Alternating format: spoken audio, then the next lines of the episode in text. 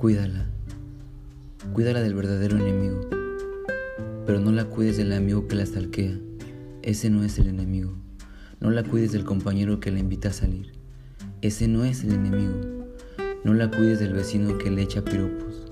Ese no es el enemigo.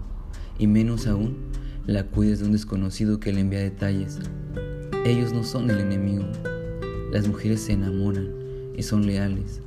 Son leales a las personas que con esfuerzo y dedicación se ganó su corazón.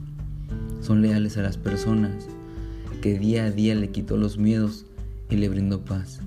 Cuídala, cuídala bien, pero el verdadero enemigo, y ese enemigo, así te duela, eres tú. Sí, tú.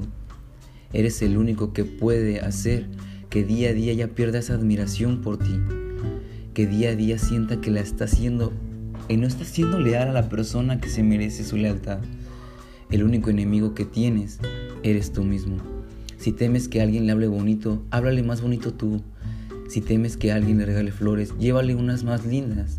No te escudes con eso de que hay otros más con más dinero, con mejor estatus social o son más detallistas, porque ella se enamoró de ti con lo que tienes.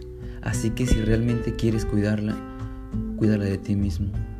Cuídala de que no llore por tu culpa.